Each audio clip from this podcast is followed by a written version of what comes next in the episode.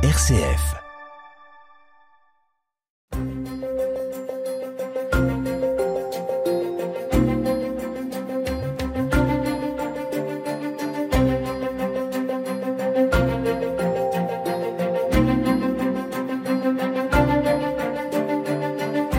Bonjour, bonjour à toutes et à tous.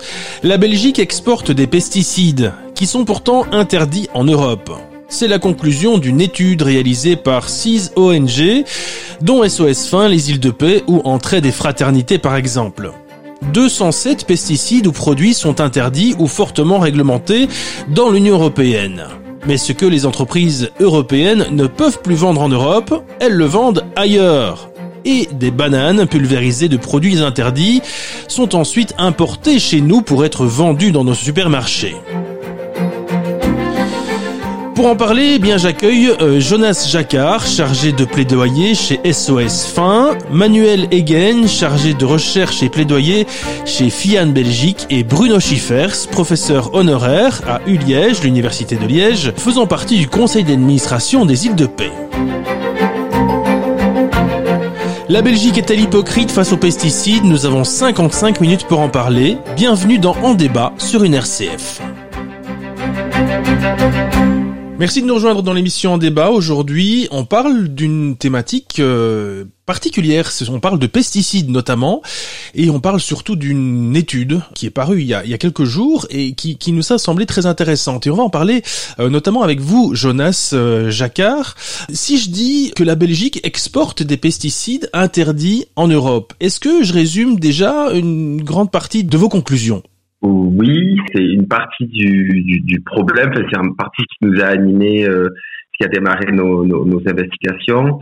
Disons que ben, la Belgique n'est pas seule, donc l'ensemble des pays européens sont soumis à une réglementation qui interdit l'utilisation de certains pesticides pour des raisons de santé humaine et environnement.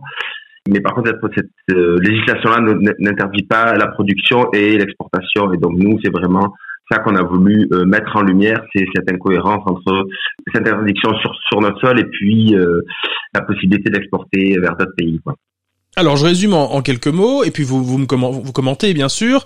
Euh, dans l'Union européenne, il y a 207 pesticides différents qui sont interdits ou, ou alors fortement réglementés, si je résume bien l'étude. Et, ce que vous vous dites, c'est qu'en fait oui, c'est interdit sur le territoire européen, mais on peut les exporter, si je comprends bien. Oui. Alors, euh, en fait, il ne s'agit pas de pesticides, il s'agit de, de, substances actives, donc qui sont à la base euh, de, de formulas actifs de, qui sera in fine euh, ce qu'on appelle des pesticides. Il y a effectivement 207 substances actives qui sont interdites d'utilisation à l'échelle européenne. Et parmi ces substances actives-là, il y en a certaines qui sont ce qu'on appelle des, pour des produits phytopharmaceutiques, donc c'est-à-dire à usage agricole. Et donc nous, étant donné qu'on travaille sur des questions agricoles, on s'est vraiment focalisé sur ces ces produits-là. Effectivement, voilà, la Belgique en exporte et donc on a mis en lumière euh, la quantité de l'exportation.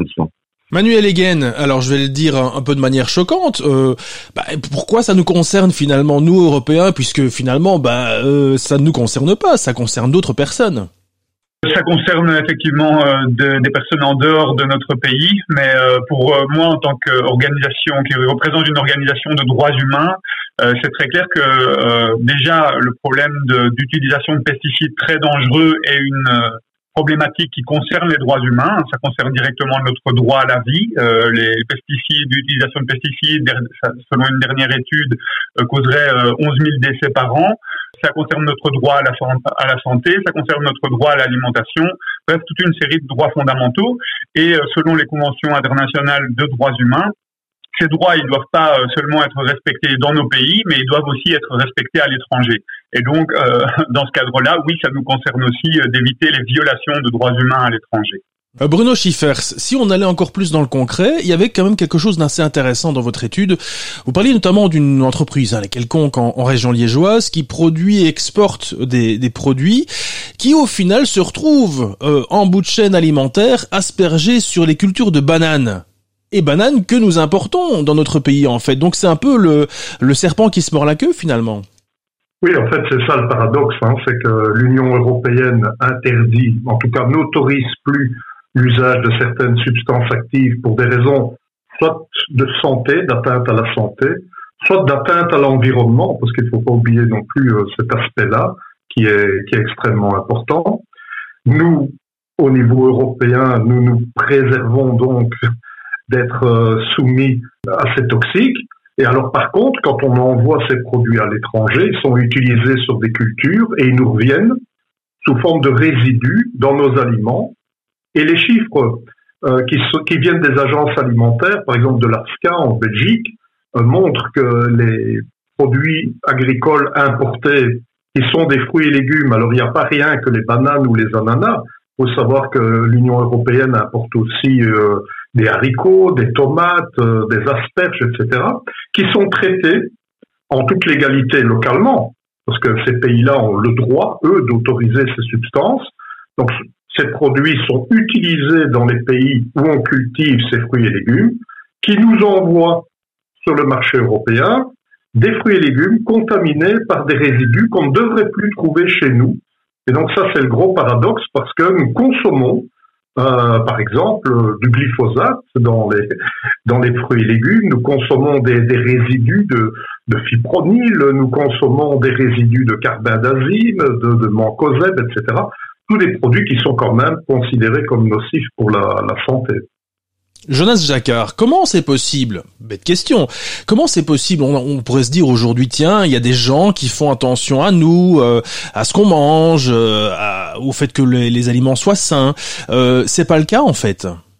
Ben, ce qui se passe, c'est qu'il y a dans une société, il y a des il y a des intérêts divergents, il y a divers groupes d'intérêts qui vont représenter euh, voilà, dans ce qu'on appelle des lobbies, ben, ces intérêts font face. Donc nous, là, on est ici, euh, on est une coalition pour représenter les droits des paysans et des paysannes, euh, des organisations paysannes, ce qu'on appelle du Sud global. Et donc nous, on a des, des partenaires dans, en Afrique, Amérique latine et Asie. Et nous, c'est leur voix qu'on fait, met en avant et qu'on valorise au travers de, de cette étude et des dégâts que ça peut causer. De l'autre côté, pour répondre à votre question, pourquoi il n'y a pas de, de régulation à ce niveau-là C'est-à-dire qu'il y a des, de manière assez logique, dans un monde capitaliste, il y a des entreprises qui ont des intérêts euh, à continuer à écouler ces produits et à les vendre.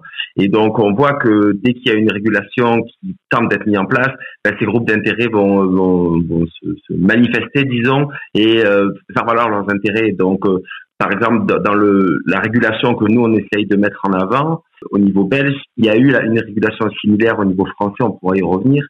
Et cette régulation-là a été fortement attaquée par des lobbies et a, pris trois ans de, retard pour, sa mise en application concrète. Mais Manuel Egen, on parle de lobby ici. C'est vrai qu'on entend souvent ce mot-là et surtout euh, euh, ces dernières semaines, ces derniers mois. Il y a quand même pas des gens qui sont au-dessus de tout ça. Euh, je sais pas moi, par exemple à la Commission européenne ou parmi nos politiciens, qui sont censés un petit peu nous protéger et, se dire bah non, finalement on n'écoute pas les lobbies et, on fait à notre façon. Ben, c'est ce qu'on peut espérer dans une société euh, démocratique, effectivement, que, que nos gouvernements représentent euh, notre intérêt général euh, et que ce soit au niveau euh, de, de, la Belgique et au niveau de l'Union européenne. Alors, on constate qu'il y a il y a certaines avancées et notamment la Commission européenne en fait s'était engagée dans une stratégie sur les produits chimiques à mettre en, en, question cette exportation de pesticides interdits et à la revoir et à l'encadrer strictement. Donc c'est une annonce qui a été faite, mais on est déjà quelques années après cette annonce et on voit qu'en fait, la décision n'a toujours pas été prise et effectivement due notamment à l'action de, de, certains lobbies qui font tout pour euh, retarder la mise en œuvre de cette disposition. Et c'est un peu ce qui se passe, comme Jonas l'a aussi euh, mentionné, au niveau euh, belge, où il y a un projet d'arrêté royal qui est en discussion sur la table, mais on voit là aussi qu'il y a certains groupes qui essayent par tous les moyens de, de retarder son adoption. Alors cette étude euh, a été réalisée, Bruno Schiffers, par six ONG, des organisations non gouvernementales. Je les cite. Hein, euh, euh, Dites-moi si je me trompe. SOS Fin, euh, Bruderluck Delen, FIAN, Île de Paix, dont vous faites partie, Bruno Schiffers, Viva Salud et en, Entrée des Fraternités. pourquoi se mettre à six? Pourquoi faire une coalition pour cette étude justement pour pour montrer qu'il y a plus que ça, ça a plus de poids justement face à ces fameux lobby dont vous parliez tout à l'heure? Oui, ça c'est une question que vous auriez dû poser plutôt à Jonas Jacquard euh, qui a coordonné euh, l'étude. Euh, donc il est évident que toutes les organisations non gouvernementales qui travaillent au développement dans les pays du Sud sont choquées par la façon dont on utilise les, intrants, les engrais et, surtout les pesticides qui sont plus toxiques. On les utilise très mal. Les paysans ne sont pas informés du tout des risques qu'ils encourent quand ils utilisent ces produits. Ils ne sont pas protégés parce qu'ils n'ont pas accès à des vêtements de protection, etc. Les emballages, les conditionnements de ces produits ne, ne conviennent pas du tout pour un usage à petite échelle. Donc ça veut dire qu'il y a des transvasements euh, sauvages dans des emballages qui ne sont pas prévus pour ça, sans étiquetage, sans aucune précaution. Euh, ces produits sont très mal stockés, euh, sont parfois confondus avec des produits alimentaires. On connaît des cas d'intoxication à la maison. On a confondu un concentré émulsionnable insecticide avec une huile alimentaire, etc. Donc, ce sont des drames humains tous les jours. Parce que Manuel parlait de, de 11 000 décès, mais il est bien gentil il faudrait parler des millions d'intoxications qui ont lieu dans les pays du Sud, qui ne donnent pas toujours un décès. On a peu de statistiques d'ailleurs très fiables, mais moi, des intoxications, euh, j'en ai, j'en ai constaté moi-même sur place quand j'étais euh, dans les pays du Sud. Donc, voilà, il faut voir dans quelles conditions ces produits sont utilisés. Et donc, la puissance des, des firmes est telle que évidemment, ils dominent le discours. Hein, euh, ils, font une publicité pour ces, pour ces produits parce que tous ces produits qui sont, je vais dire, exportés d'Europe et qui sont interdits en Europe, ça représente quand même encore 30 à 35 du chiffre d'affaires des firmes qui, qui les fabriquent. Donc c'est loin, loin, loin d'être négligeable. Ce sont des produits anciens qui sont faciles à fabriquer, euh, qui sont bon marché, pour lesquels il n'y a plus de brevets. Donc, euh, ils sont également fabriqués en Inde, en Chine. Alors, il y a l'Europe qui exporte localement, mais il y a aussi tous les autres pays du monde qui continuent à exporter, à vendre ces produits, à les mettre euh, sur le marché.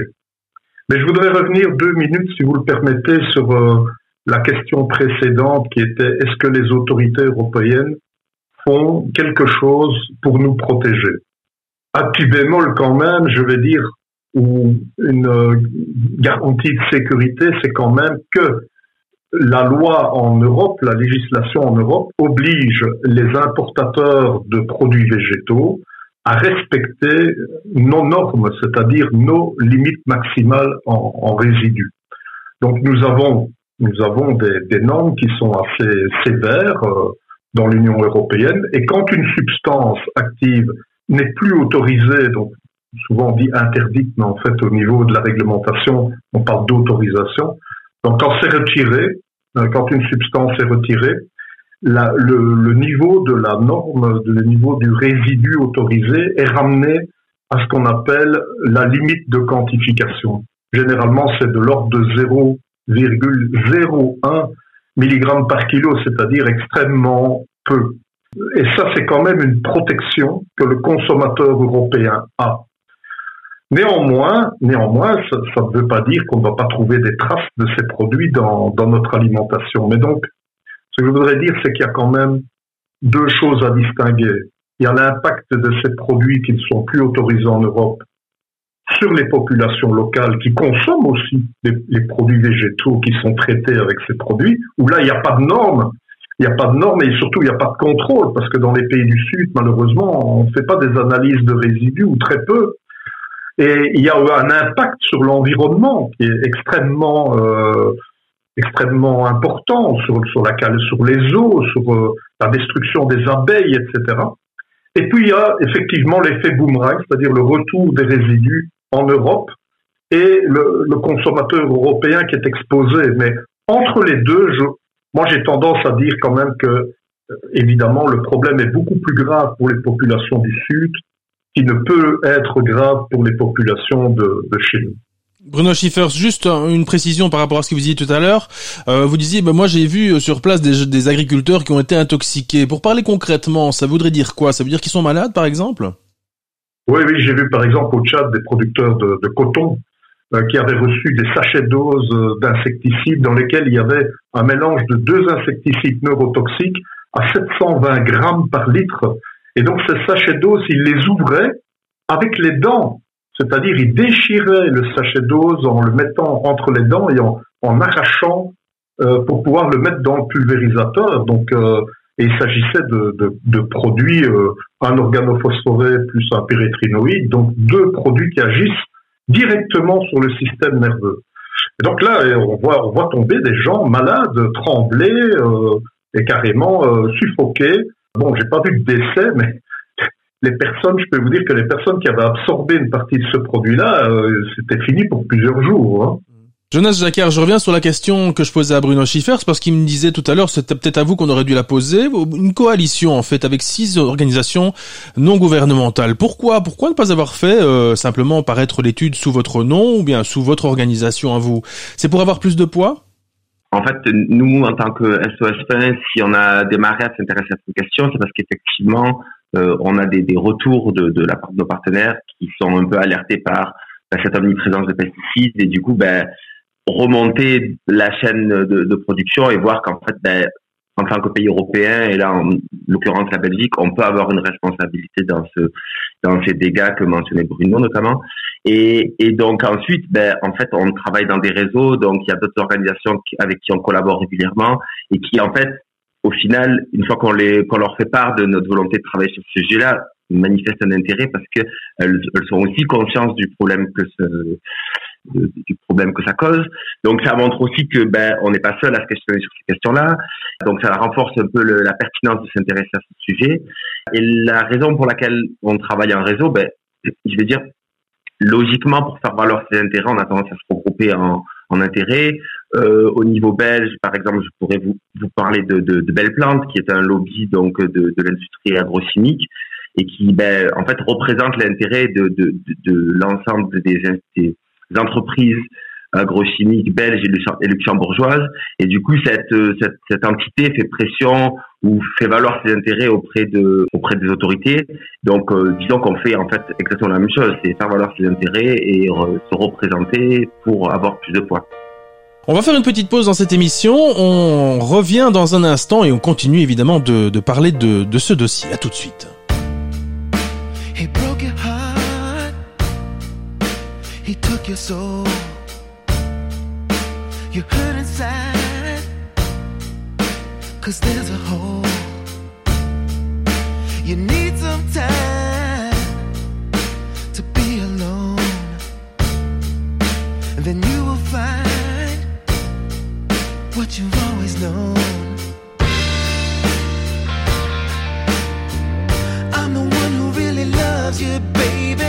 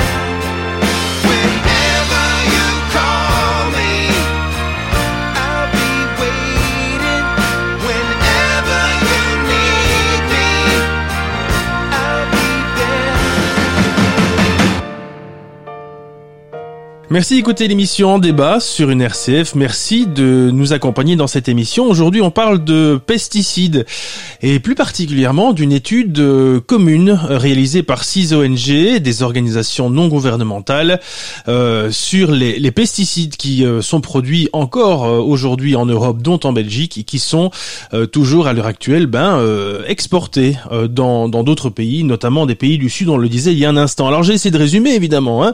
Manuel Egen, on parlait tout à l'heure de, de plans. D'abord, il faut un petit peu que vous nous situiez un petit peu ce que c'est. Et puis, eux, ils mettent en avant l'aspect économique des choses. Ils disent, bah oui, si on ne peut pas produire, plus produire, forcément, ben, ça aura une atteinte à l'emploi finalement. Oui, donc Belle Plante, euh, s'appelait avant Phytophare, c'est en fait euh, un, groupement euh, qui représente les intérêts du secteur des produits phytopharmaceutiques certaines grandes multinationales comme Syngenta qui sont basées en Belgique et d'autres producteurs, UPL euh, qui est un producteur indien, euh, voilà, qui est euh, présent au port d'Anvers. Et donc, ils se regroupent au sein de cette association Belle Plante pour faire valoir les, intérêts de l'industrie. Et donc, évidemment, un des gros arguments qu'ils utilisent, c'est dire, ben, si on ne produit plus ici, en fait, euh, ce sera produit ailleurs et euh, du coup on va perdre des emplois euh, de qualité en Belgique. donc c'est un peu ce qu'on appelle l'argument du chantage à l'emploi. Euh, qui est difficile à entendre pour nous parce que d'une part on met en balance euh, d'accord des intérêts importants d'emploi qui, sont évidemment euh, importants et on les défend aussi comme comme ONG sur, sur, beaucoup d'aspects mais les mettre en, en, balance avec des intérêts de droits humains ou de, de développement durable et de respect de l'environnement c'est un petit peu difficile surtout dans la situation d'urgence écologique et environnementale dans laquelle on est. Mais en plus, ce que nous on a remarqué, c'est que euh, cet argument de chantage à l'emploi, il, n'est pas euh, fondé. Et d'ailleurs, en France, euh, Jonas avait mentionné qu'il y a une loi qui a déjà été prise pour interdire l'exportation de, de, ces pesticides, euh, qui est en vigueur maintenant depuis plus d'un an. Et il y a une enquête de, du journal Mediapart qui a montré qu'en fait, les annonces de perte d'emploi qui étaient brandis par l'industrie en fait ne se sont pas du tout réalisés et que l'impact sur l'emploi est extrêmement euh, limité en fait. Donc voilà, on, peut se dire que ce sera probablement la même chose en Belgique et qu'en fait l'industrie peut se renouveler, se réadapter et c'est d'ailleurs peut-être une bonne chose en fait de, pousser ces industries à trouver des nouveaux produits euh, moins nocifs pour euh, la santé et l'environnement. Voilà, belle plante qui euh, précisait que les principaux sites de production dans lesquels sont fabriqués des produits phytopharmaceutiques ou des substances actives eh bien, représentent un total de 4630 emplois euh, à temps plein en Belgique, disent-ils, dont 1403 euh, emplois directs en 291 en région wallonne et 1112 en région flamande. Comme ça, on a les chiffres également.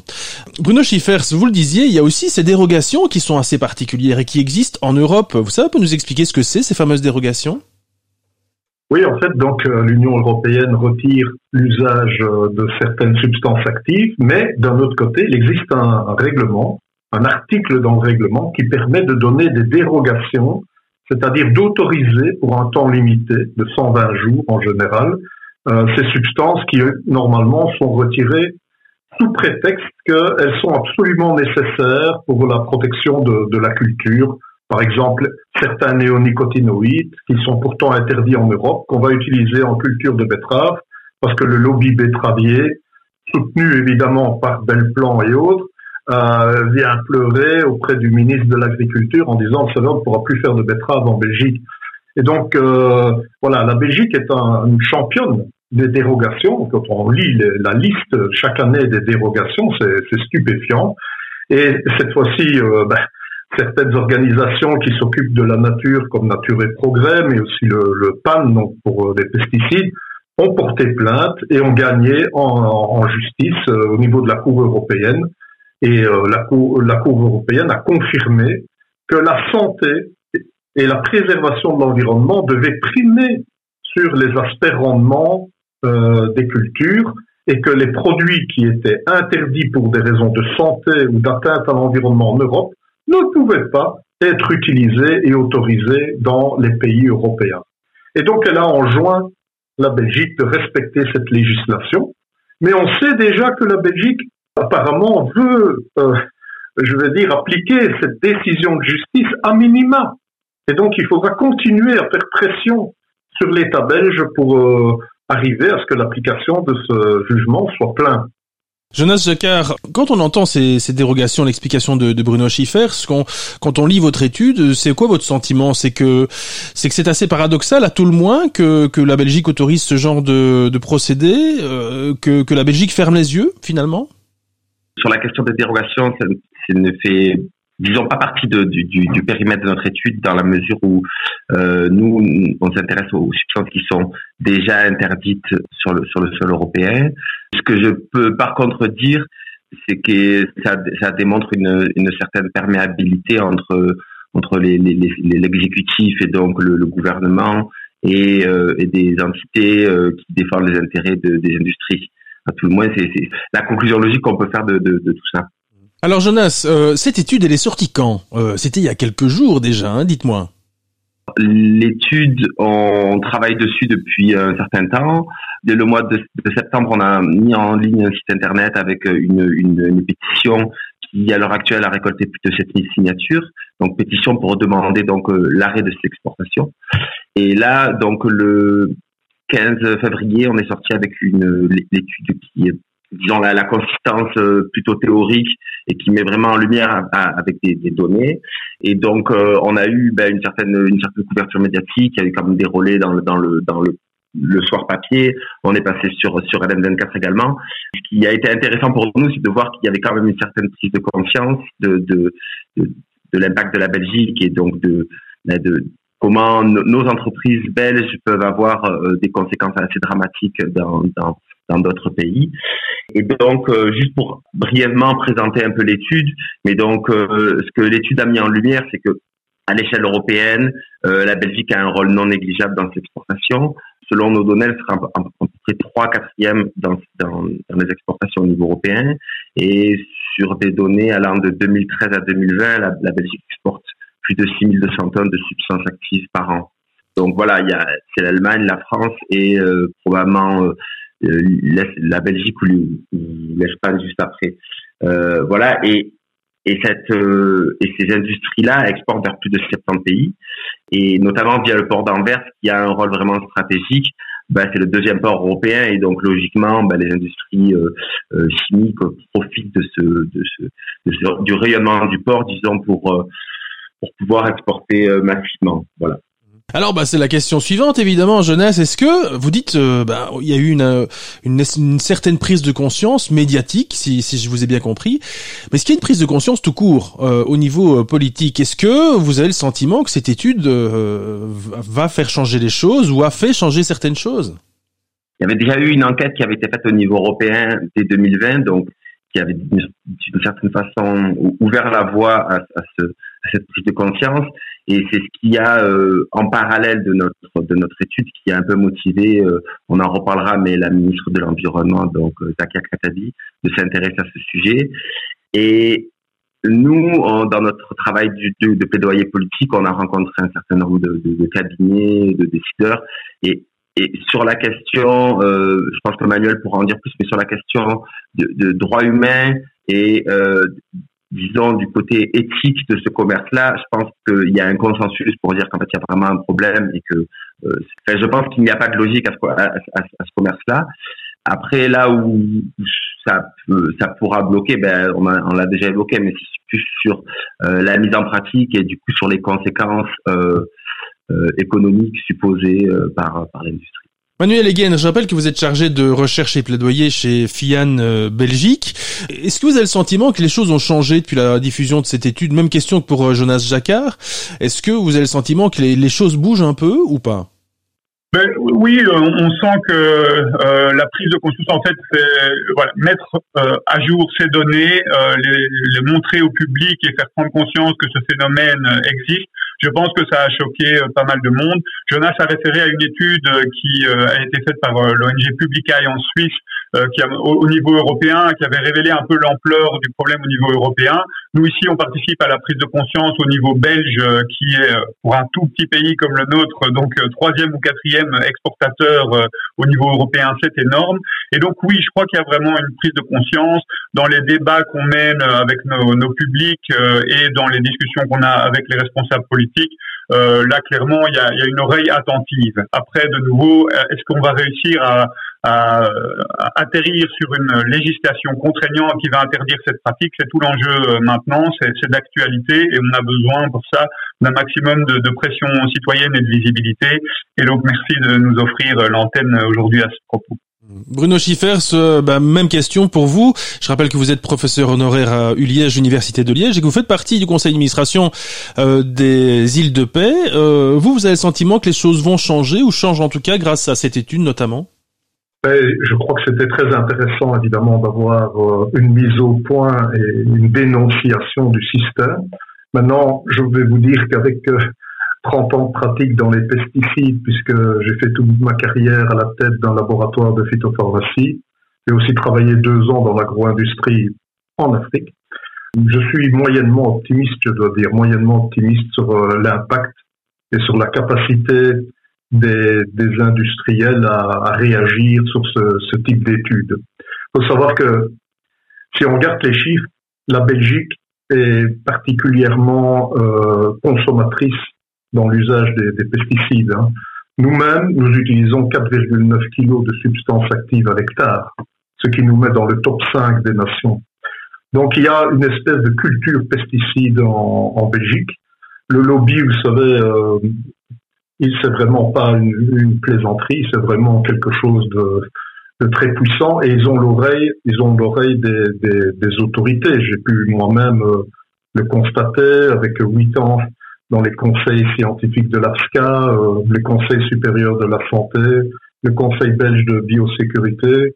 Dans tous ces panels où j'ai travaillé, la pression des industriels est extrêmement forte. Parfois, ça va jusqu'à dicter les, quasiment les, les décisions hein, euh, ou écrire les conclusions. Donc, ne nous faisons pas d'illusions.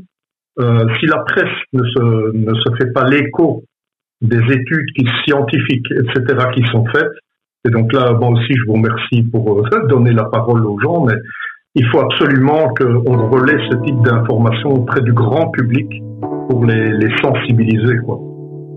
On va faire une nouvelle pause dans cette émission, on pour respirer un petit peu, et on se retrouve juste après ceci. À tout de suite. Les meilleurs ennemis du monde, voilà ce que nous sommes.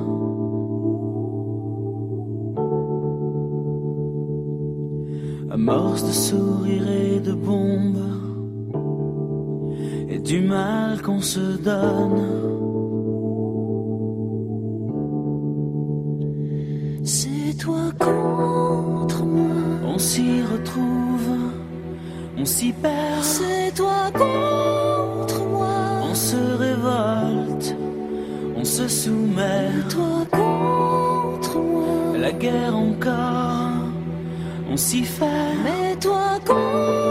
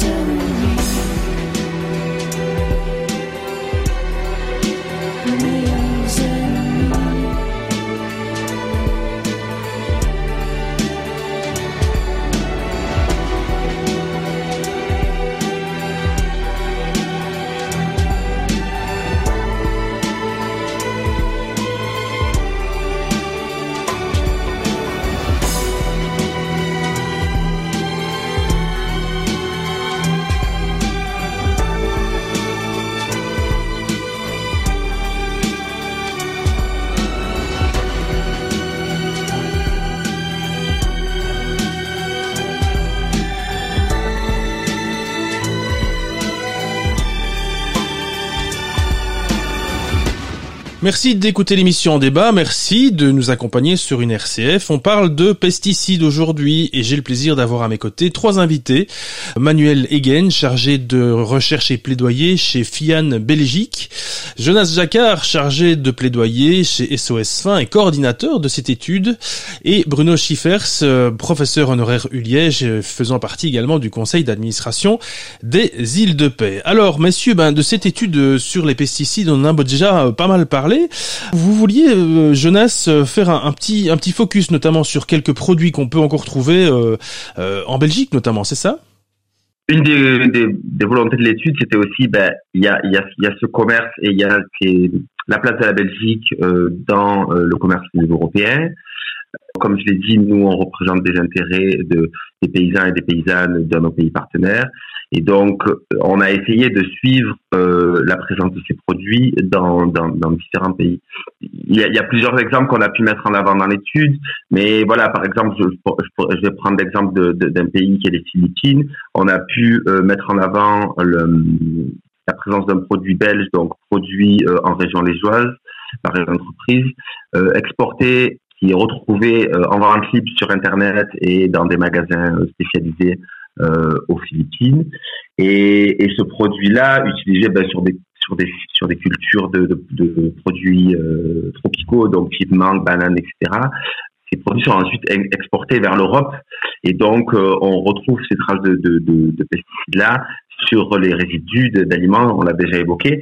Et donc on voit bien que il y a un effet concret, il y a, a pas seulement euh, le produit euh, et les intérêts économiques, il y a toute une chaîne de production au niveau mondial qui est, euh, disons, contaminée, infectée par, par ces, produits et qui reste en fait ben, jusqu'au jusqu'à l'utilisateur final, qui potentiellement peut peut-être nous quoi. Donc ça revient un peu à l'idée qu'on évoquait en début d'émission, mais sur en quoi ça nous concerne quoi. Mais en fait, on est on est directement concerné. Manuel Egen, euh, vous savez, on dit toujours à la télévision, euh, pour les enfants, il faut manger 5 fruits et légumes par jour. Est-ce que ça veut dire qu'aujourd'hui, euh, bah, il faut dire le contraire Surtout, ne mangez pas de fruits, ne mangez pas de légumes parce que c'est plein de pesticides? Non, absolument pas. Ça, je crois qu'il faut pas confondre les messages. Euh, manger des fruits et légumes, c'est excellent. Euh, je peux conseiller de, de bien les rincer et les laver euh, dans, avant, avant la consommation. Mais ça n'empêche que effectivement, euh, si on peut se prévenir en plus de, de ces résidus de pesticides toxiques qui peuvent à long terme euh, et en quantité ingérée suffisante provoquer des effets effectivement nocifs, eh bien autant l'interdire. Mais il faut pas. euh, notre message n'est pas d'aler- d'alerter euh, la population sur la consommation de fruits et légumes qui reste excellente de manière générale. Je crois que Bruno là peut-être est, est plus euh, à même euh, pour moi de donner des, des précisions techniques, mais euh, c'est pas le but de notre étude de, de, de faire peur à la population. Bruno Schiffers, Oui, même peut- question. Est-ce que c'est, est-ce que vous avez le sentiment que on donne des fruits et des légumes à nos enfants alors qu'on ne devrait pas le faire justement à cause de ces produits? Non, non, il y a une étude très très récente, puisque c'est le conseil scientifique de l'ASCA qui vient de la publier l'année passée, qui montre qu'en fait, euh, si on prend l'ensemble de l'assiette alimentaire et qu'on prend les gros consommateurs de fruits et légumes, on est en général quand même à euh, 100 à 1000 fois en dessous des, des niveaux d'exposition maximum, c'est-à-dire la dose journalière admissible. Donc on est bien en dessous des seuils dangereux, quoique ce qu'on voit, c'est que pour les végétariens, donc ceux qui ne mangent que des produits végétaux, ce seuil passe de, de, 100 à 1000 à 10. Donc on voit déjà que la distance se réduit. Hein. Euh, maintenant, euh, le problème pour les scientifiques, c'est toujours le même problème, c'est le problème des cocktails. C'est-à-dire que dans, dans les fruits et légumes, si chaque fruit et légume contient 5 à 7 résidus différents, euh, plus les, les, mycotoxines qui peuvent être présentes, plus les, les, traces de dioxine, plus les métaux lourds, plus les traces de médicaments dans, dans la viande, des antibiotiques. Donc c'est cet ensemble auquel euh, tout un chacun est exposé via l'alimentation, mais en plus les pesticides qui sont présents dans l'air ou qui sont déposés sur les surfaces, comme certaines études le montrent, jusqu'à y compris à l'intérieur de nos maisons. Alors, comme Jonas l'a dit au début de l'entretien, vous avez les pesticides à usage agricole, mais vous avez aussi les mêmes produits qui sont des biocides qu'on utilise par exemple pour traiter nos animaux. Prenons le fipronil. Le fipronil, on l'utilise pour lutter contre les tiques, etc. sur les chats, les chiens, mais on l'expédie chez nous, on le fabrique et on l'expédie au Brésil et ça nous revient sous forme de résidus dans l'alimentation. Donc vous voyez, c'est un problème très complexe et ça interroge en fait fondamentalement euh, l'usage et la fabrication, bien sûr, des pesticides de manière globale. Et puis vous vouliez euh, aussi revenir un instant sur euh, sur cette étude et le fait que exporter les pesticides, eh bien, euh, ça bouleverse un petit peu les pratiques locales. En effet, en tant qu'ONG, nous sommes très gênés parce que nous prenons au sud le développement de pratiques agroécologiques, c'est-à-dire qu'on va utiliser les services écosystémiques, comme on dit, les services que la nature rend, par exemple les pollinisateurs, les insectes euh, antagonistes d'insectes ravageurs, etc. Donc on essaie de créer chez les paysans les conditions d'une bonne agriculture euh, favorable à la biodiversité. Et alors en face, on a des produits, euh, des produits phytopharmaceutiques, donc des pesticides qui sont bon marché, qui sont disponibles, qui ne sont pas sélectifs souvent parce que c'est des vieux produits qui vont tuer tous les insectes qui sont bien utiles pour les paysans. Et donc là, voilà, c'est très compliqué de dire aux paysans, ben, vous devez faire plus d'efforts euh, pour cultiver bio ou de manière agroécologique. Ça demande effectivement un peu plus de travail, de savoir-faire, etc. Et d'un autre côté, vous avez une technique plutôt rudimentaire, hein, asperger des légumes, faut pas être très malin pour faire ça, c'est le Moyen Âge. Euh, on met un poison qui tue tout. Et évidemment, pour le paysan, il voit directement l'effet et il est, il est content, sauf qu'il a dû payer évidemment de sa poche les, les produits. C'est compliqué. Jonas euh, Jacquard, est-ce que on, on, risque, allez, on se projette dans, dans, dans, le futur, dans 10 ans, dans, dans 30 ans, dans 50 ans, est-ce qu'on risque de, de se dire, ben, ce qu'on a fait, c'était euh, un empoisonnement en général, le fait d'utiliser ces, ces pesticides? Vous pensez qu'on on, on, en discutera euh, dans quelques années de, de ce qui se passe aujourd'hui?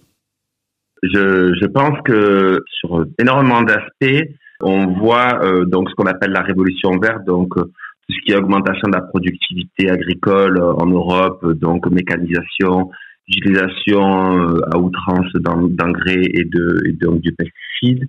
On voit les limites de ce de ce modèle-là et l'érosion de la biodiversité, l'érosion des sols. Là récemment, il y avait une interview du Monde, donc c'est un chercheur britannique qui s'appelle Dave Wilson et donc qui travaille sur la biodiversité depuis trois décennies et qui euh, ça m'a vraiment choqué. Moi on parle de, de, la plus grosse extinction de masse depuis euh, les 65 dernières millions d'années. Et, et, donc face à ça on n'est rien. Et donc euh, et, dans cette extinction de, de, de, masse disons que les pesticides jouent un rôle prédominant. Et donc je je je trouve ça vraiment, je parle peut-être à personne, mais je trouve ça vraiment extrêmement dommage qu'on s'arrête à des considérations économiques quand on voit que en fait les extinctions d'insectes, euh, par exemple, euh, c'est l'arrêt de tous les écosystèmes en fait. Il faut juste le, savoir concrètement et être clair sur ça. Et donc, euh, les, par exemple, les, les néonicotinoïdes, il y a un consensus scientifique qui est euh, sur l'impact euh, dramatique des néonicotinoïdes sur la biodiversité des populations d'insectes. Et donc, dans le même temps, on a des entreprises belges qui exportent des néonicotinoïdes vers le Brésil. Euh, et on sait toute la biodiversité du Brésil. Je ne vais même pas refaire ce, ce, cet argument-là. Et donc voilà, on a des, des entreprises qui font leurs intérêts et de l'autre côté, on a une érosion de la biodiversité et donc euh, on est, enfin, je pense que ça semble logique de se positionner là où il faut se positionner. Et donc, euh, pour répondre à votre question, dans 50 ans où on en sera, mais j'espère qu'on sera déjà loin, loin de ça. Et en fait, je pense qu'on on regrettera même l'utilisation qu'on en a fait, quoi je pense qu'on regarde maintenant, par exemple, le, il y a un protocole qui s'appelle le protocole de Montréal, donc qui a banni tous les, euh, les produits et substances chimiques qui atteignaient la couche d'ozone. Je vous laisse imaginer si en fait on n'avait pas eu ce règlement-là, mais en fait on n'aurait plus de couche d'ozone, quoi. Donc plus de vie sur Terre, quoi. En gros, je, simplifie, mais c'est ça, quoi. On fait une dernière pause dans cette émission. On se retrouve dans un instant et on vous permettra de, de, de tirer une conclusion par rapport à tout ce dont on vient d'expliquer. à tout de suite.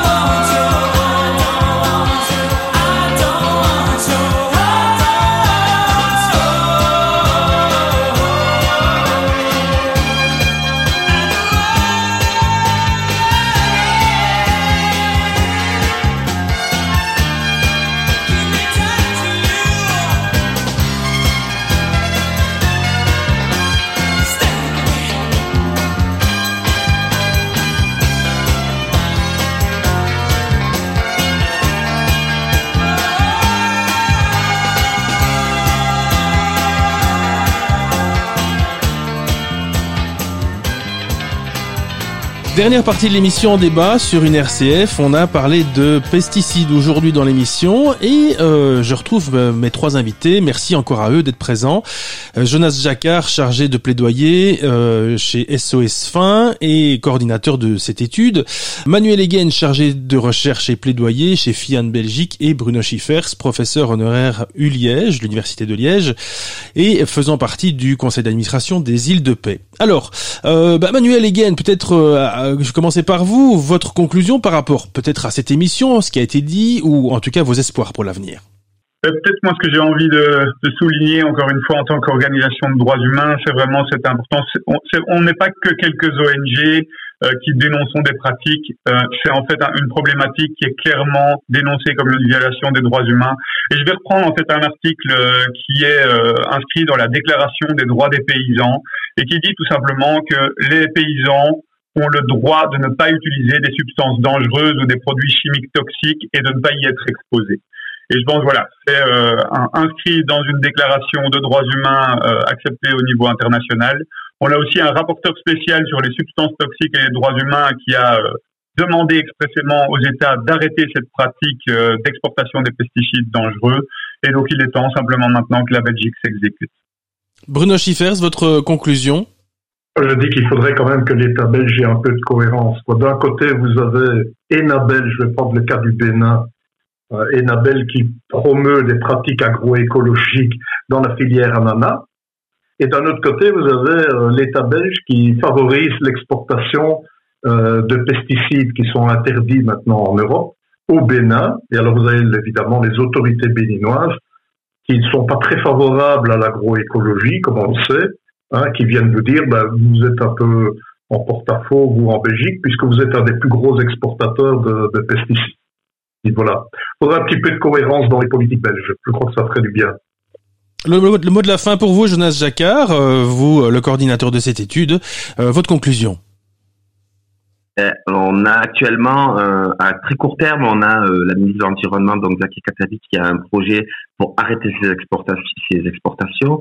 Euh, nous, évidemment, on est en faveur de cet arrêté, donc on le soutient.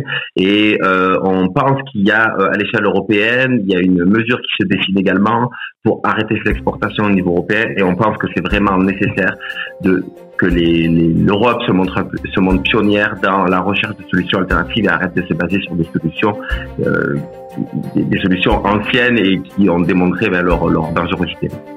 Merci Jonas Jacquard, merci euh, Bruno Schiffers, merci Manuel Egen, merci à mes trois invités merci à vous de nous avoir accompagnés durant cette émission. Nous, on se retrouve euh, bientôt pour d'autres thématiques dans cette émission en débat. Je vous souhaite une excellente journée. À bientôt.